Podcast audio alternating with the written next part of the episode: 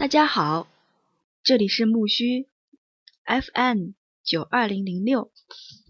今天我们所讲的是南宋名家词选讲，叶嘉莹著。第一讲说李清照词。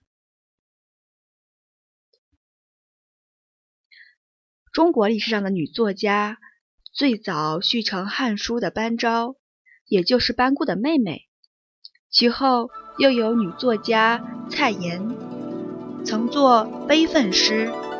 她的五言古诗并不在三国时代任何作家之下，包括僧曹父子在内。该诗续写董卓之乱及他个人多次不幸的遭遇。以后的文学批评家在讲到杜甫的《北征长诗》时，都说杜甫。此诗受到蔡琰的悲愤诗的极大影响。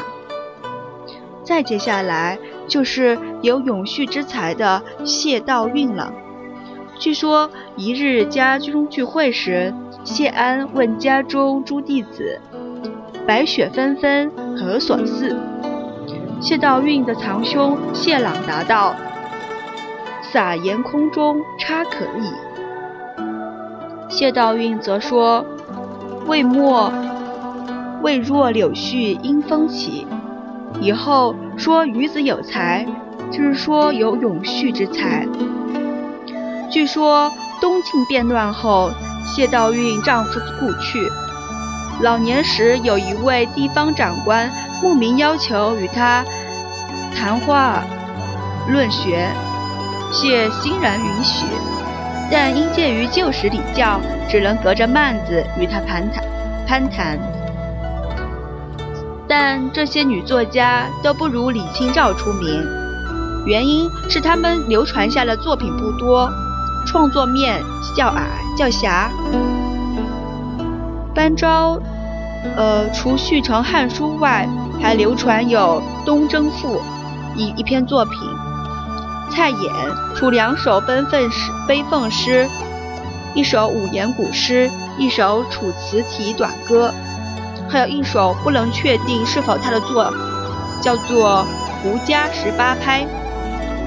李清照留下的作品也不多，但就今日所能见到的他的作品而言，方面相当广，诗、文、词、赋都有。据《宋史·艺文志》记载，他有文集七卷，词集六卷，但今日他所留下的词止于四十多首，另有零星片段的文、诗和赋。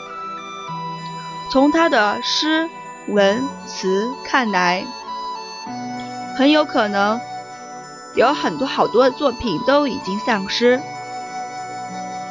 而而且今天留下的作品也不见得都是他最好的作品，这与是否有人对李清照的作品有珍赏有直接关系。就拿脍炙人口的《声声慢》为例来谈一谈，很多选本都选择这首诗，但这首词并不在，呃，并不是李清照最好的作品。现在我们看看这首词。寻寻觅觅，冷冷清清，凄凄惨惨戚戚。乍暖还寒时候，最难将息。三杯两盏待酒，等敌他晚来风急。雁过也，正伤心，却是旧时相识。满地黄花堆积，憔悴云。如今有谁堪摘？守着窗儿，足地怎生得黑？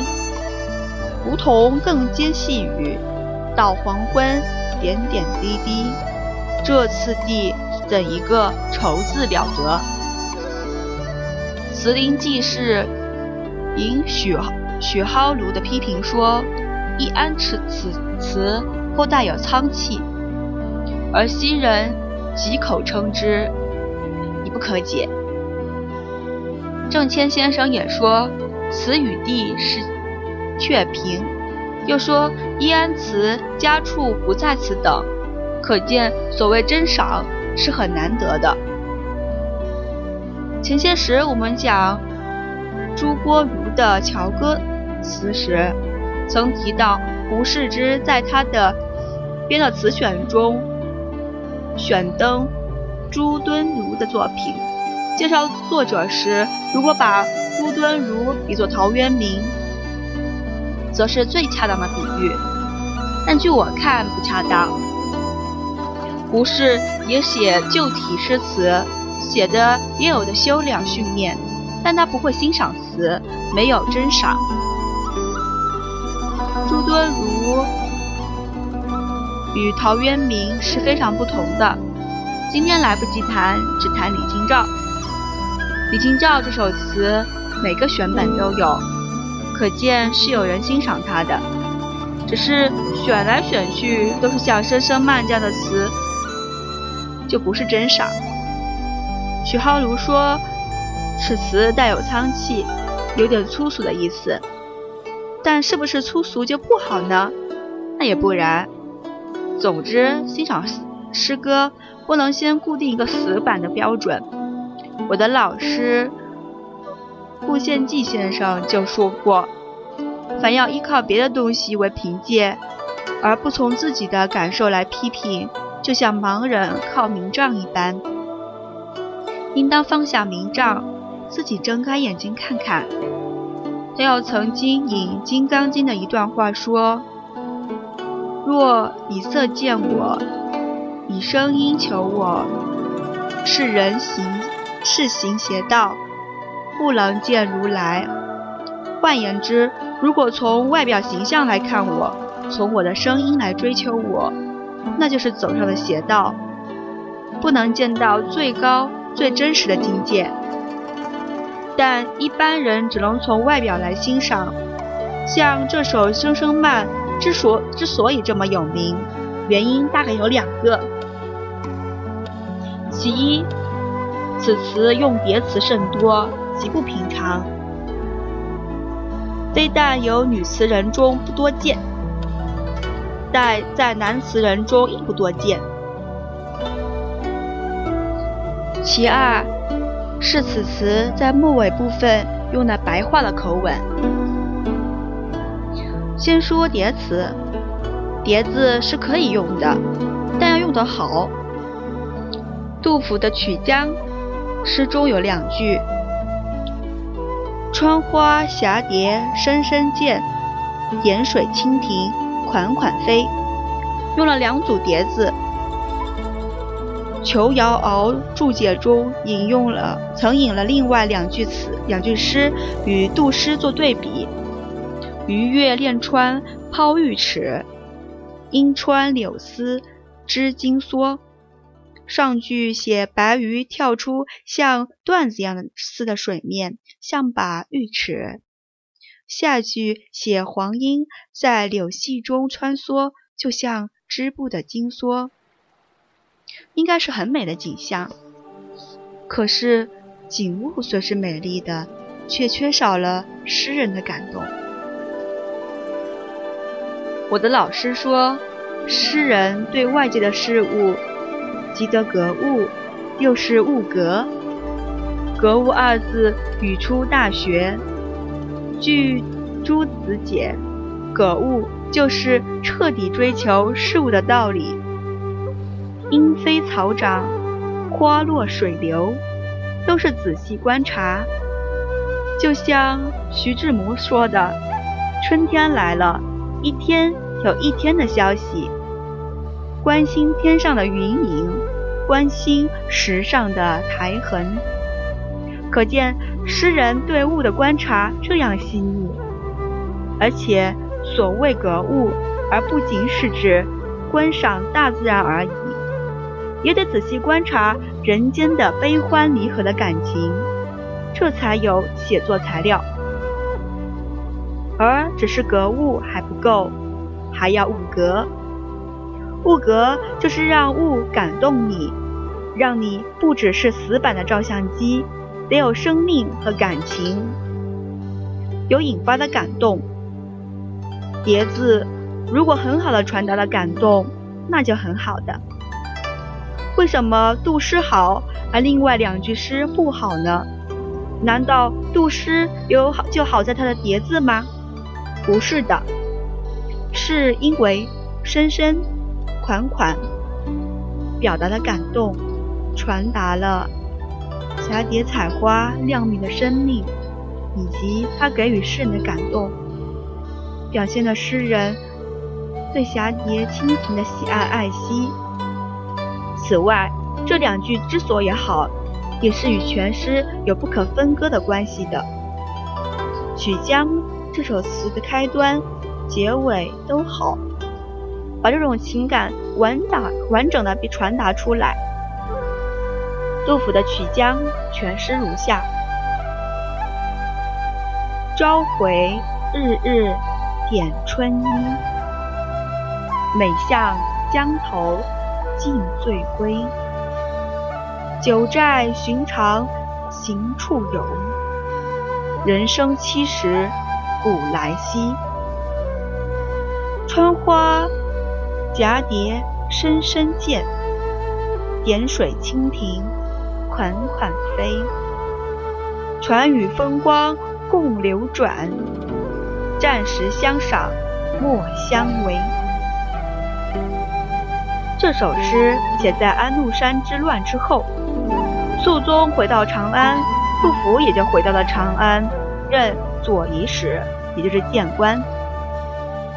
一心想为国家做事，这段时间写了很多诗，表达他对国家的关怀。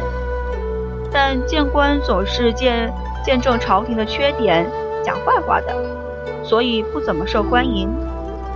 他一度天天下了班还敢写谏表。但上谏书后，不但朝廷不接受，还引起别人的记恨，要把他贬官出京。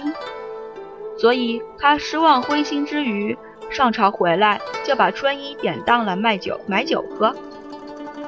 他没有直接书写心里的感触失望，只说上朝回来就去喝酒，想把在朝廷里经常看到不顺的事儿抛诸脑后，买醉买酒。买醉消愁，这就自然地反映他内心的不平、悲哀、愤慨。每天总来到曲江边，无醉无归，欠下的酒债不少，寻是八尺，长是八尺，行不多远就会碰到欠债的地方。想到自古以来活到七十的人就很少有，所以人生苦短，譬如朝露，朝露。还不如及时行乐。喝酒之际，见江边风景美丽，春意盎然，百花深处，但见蛱蝶翻翻飞，蜻蜓多奇而有姿态的飞翔。大自然的美好的景色和生命与自己的悲哀失意形成了强烈的对比，自己深有所感。但是又有谁能把我的话传给传达给美丽的大自然，让风景、光影、蛱蝶、蜻蜓、暖日和风都停下来，让美丽的春光不断在宇宙中运行，使自己能更好、更好的欣赏这一切。恳切的希望他们不要离开。有了感情，叠字就用得好。深深款款之中有一种感受，不但表达了春天的情景，也表达了他对蝴蝶、蜻蜓的想爱，但反串了他自己内心的失意悲惨。所以这两句深深款款的叠字，才可以说是用得好。叠字用得好，并非自杜甫开始，最早用叠字的是《诗经》，杨柳依依。用“依依”来形容杨柳柔软的长条披拂下来，随风飘动的姿态，姿态写得非常好。此外，《诗经》还有许多多处是使用叠字的。李清照喜欢用叠字，他的另一曲《临江仙》的序有云：“欧阳公作蝶恋花，有庭院深深深几许之余，余酷爱之。”用其语作“庭院深深，蜀雀”，所以可见他是有心在《声声慢》中开始使用十四个叠字的。但凡是应恰到好处，适可而止。苏东坡说：“作文如行云流水，但当行乎其所当行，其止其止止乎其所不可不止。”文学创作艺术词，有什么情意？就用恰好的方式来予以表现。人为的造作愈多，往往破坏了诗词天然的美。这当然也不是说做诗词填词就没有人为的成分。杜甫说：“语不惊人死不休”，一副要拼命的样子。所以人为的修辞也是需要的，但是得配合的恰到好处。如词句不足以表达情意，就需要修辞。因此，首先还要看你有没有真正的感受。如果有，则应尽最大的努力表现出来。写的不好，心里不舒服，是对不起自己，还不是对不起别人。表达能令自己满意的就是修辞，有意造作不是修辞。李清照的《声声慢》，一词开头，寻寻觅觅。冷冷清清，八个字不错，写出了孤单寂寞之感。李清照晚年相当孤寂，无所依靠，在这种情况下，想寻找一个可以寄托情感的对象，但是找来找去都不见人的声音、人的脚步、人的气息，四周冷冷清清的。可是后面两个字“凄凄惨惨戚戚”。就不免给人以叠床架屋的感觉了。至于声声慢后面的白话和俗俗语的口吻，可以讨论一下。李后主乌夜啼一词好处之一，就在于他用的白话。林花谢了春红太匆匆，谢了的谢，谢了的了字。太匆匆的太都是白话。杜甫诗“麻鞋见天子，衣袖露两种”，用的也是白话，也写得很好。描写自己经过安禄山之后，逃难去见皇帝的情景。古时见天子总得穿朝服、戴朝冠、系腰带才行，但他因逃难之故，穿着麻鞋就去了。不但没有朝服，连衣袖都破了，一弯就露出了胳肘。胳膊肘，这两句不是又俗又丑的句子吗？却能把逃难的艰苦都写出来了。杜甫另外还有“寻鸡正乱叫”的词句，是说乡村经过战乱，原以为妻子儿女都死于贼手了，但回来后却发现他们不但无恙。而且还养了鸡，客人来了鸡就乱叫，写得很生动活泼。可见修辞造句并不在乎表面字句的仓促与否。李清照《声声慢》词的最后一句“这次第怎一个愁字了得”，这是白话，却犯了一个毛病，那就是说说明的成分太多了。因为文学就是要好好表现，而不是说明的。忧愁是不需说明的，表现出来就好了。杜甫想在朝廷有一番作为、一番事业，见到缺点想见劝，但朝廷不但不听，反而把他贬出去。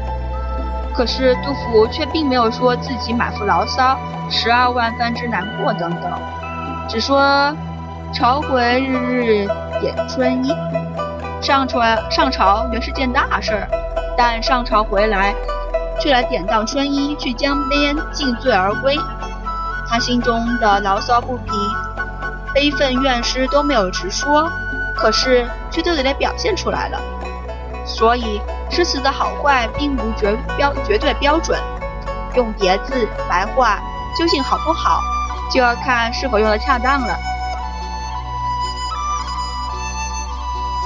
下面我们简单介绍一下。李清照的生平。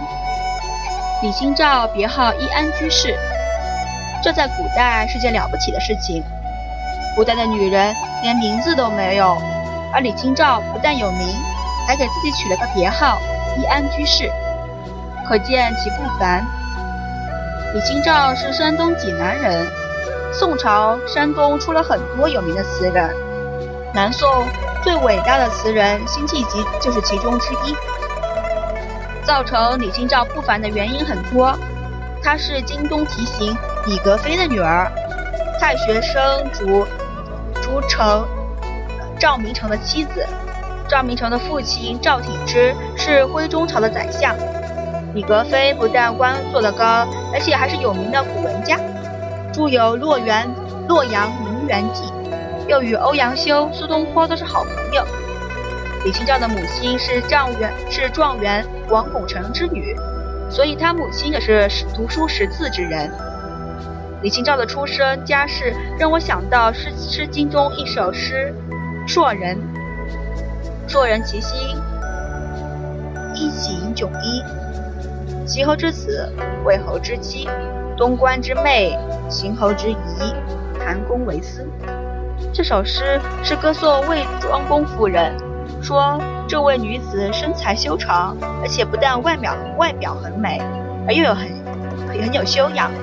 穿锦衣时总在外面穿上罩衣，可见其内在的节俭美德。有些肤浅的人有三分好，就到处要表现的十分好；但有的人十分好，却十分含蓄，不到必要时不轻易表现，总是深藏不露，很有修养。他的身份如何呢？她是齐国国君的女儿，魏国国君之妻，太官太子之妹，东关太子之妹，又是邢侯和唐公的谭公的亲戚。这种出身十分不寻常。李清照的出身大致如此。中国古代非得读书才才能有出身，在晋升在进行科考之后，寒门也可以有出人土土地的机会。男子是如此，女子就不同了。除非家里有读书环境，否则一生一世可能不踏实字。再有什么文学天才，也将就终将埋没终身，永无出头之之日。所以李清照是相当幸运的，不用刻苦即得来的本钱就是幸运。更幸运的是，她与丈夫有着共同的兴趣爱好。她写过一篇。《金石录后续》，中国在宋朝时才开始注意古玩古董。欧阳修最早写过《集石录》，李清照与赵明诚都喜欢搜集古董。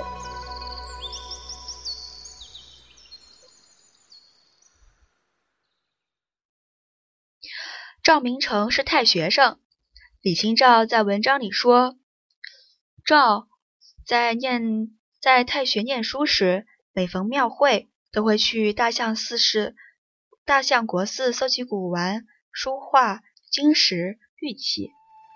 闲时买好吃的食物，回来二人就一面吃果实，一同看金石碑帖，一起整理，把藏书编成号，登记在簿册上。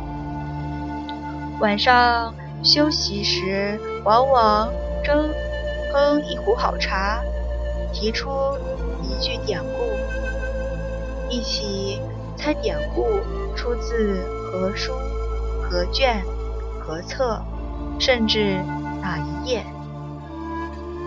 赢的人喝一杯茶。李清照自己说，他的记忆力。比赵明诚好，赢了往往大笑，茶都洒在身上了。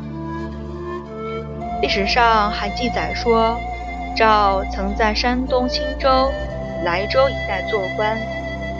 李清照写了一首词给丈夫，中有“莫道不销魂，帘卷西风，人比黄花瘦”之句。赵明诚想跟他比赛，于是填了好几首词，最后一起抄录下来，请朋友批评。朋友看来看去，只说上面哪三句最好？说只有上面那三句最好。可见李清照的前半生是相当幸福快乐的。可是，一个人如果只关心我，不关心大，只关心小我，不关心大我，往往就会忘记了国家的命运与个人命运相连的。李清照在生活幸福的时候，搜集了不少金石古玩，登记了好几本书，编成了《金石录》。据李清照说，他们在青州的老家有十几间空房，储藏金石书书画古玩。但是北方的敌人竟然来了，青州、莱州沦陷了，十几间房子的收藏也沦陷了。但他们战乱之中，还是挑选出了一小部分宝贵的东西，装了十几车往南逃。南渡过江时，连奴过渡江，有好几只大船给他们搬古玩。而当时很多穷人是根本连逃难的工具都没有的。渡江之后，他们还是仕宦人家。赵明诚奉命。知湖州，复职前，甚至南宋行在建康，也就是现在的南京，接收任命。中国今天有三大火炉：南京、武汉、重庆。当年南京大概也是相当热的。赵明诚至建康时正值六月炎夏，中了暑一病不起，转成痢疾。病危之际，通知李清照。等你赶来，不数日，赵即病逝。渡江之际，李清照大约是四五六岁。据历史记载，李清照没有儿女。赵辞世后，已把千辛万苦带来的谷物存在赵明诚的妹妹家，在洪州，也就是今天的江西。但后来洪州又沦陷了，很多谷物。都丧失丧失了，只有他在赵失事之后，他晚年自己病重时搬到病榻旁，最喜爱的少许东西留下了。经过一场战战乱，国家人物国家人事全非，家庭也是人事全非，绝大部分的收藏都没有了。他是在这个环境下写的《金石录》后续。据传，他老年时是靠弟弟生活的。总之，李清照的一生可截然分为前后两种不同的生活。凡写词时反映直接感受、偏重情感的作者，在遭遇改变后，一定会直接反映在诗词上。李后主亡国前后词，之两种截然不同的内容。李清照晚年经过离乱伤亡后的作品，也与早年完全不同。有的人诗词表现的是私志，不直接表达个人的生活，那么对有这些人来说，身世遭遇即使有改变，也不会在诗词里有很大的变化。而后主李后主和李清照，则是前后其作风有很大变化的。有的人欣赏李清照的《声声慢》。但《声声慢》并不是他最好的作品，他的好作品是什么呢？他早年的作品可以用“芳心俊逸”几个字来形容，很女性化。不过，他的女性化并没有胭脂气，而表现出一种俊逸之风，表现了他精神性灵上的敏慧、聪颖。他不是注意。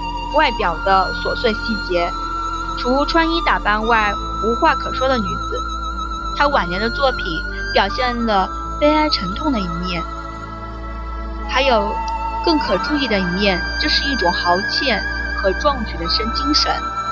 此类作品会散失，但我们还有几句她的诗可以做参考。《宋史艺文志》说她有文集。七卷，词集六卷，但今天只余四十几四十几首词，可见他的很多诗文作品都已经丧失了。十分可惜。证明李清照晚期豪健飘飘举之风的词句有“生当作人杰，死亦作鬼雄”，至今思项羽，不肯过江东。他说：“人活着就应该做英雄豪杰，有一番作为，因抗战致死，死了做鬼也是英雄的鬼。”他说：“他一直怀念项羽，因为项羽失败后是自杀了，没有逃到江东去。”宋朝在岳飞以后，还有一位大将宋宗泽，善于举兵打仗，今人都管他叫做宗爷爷。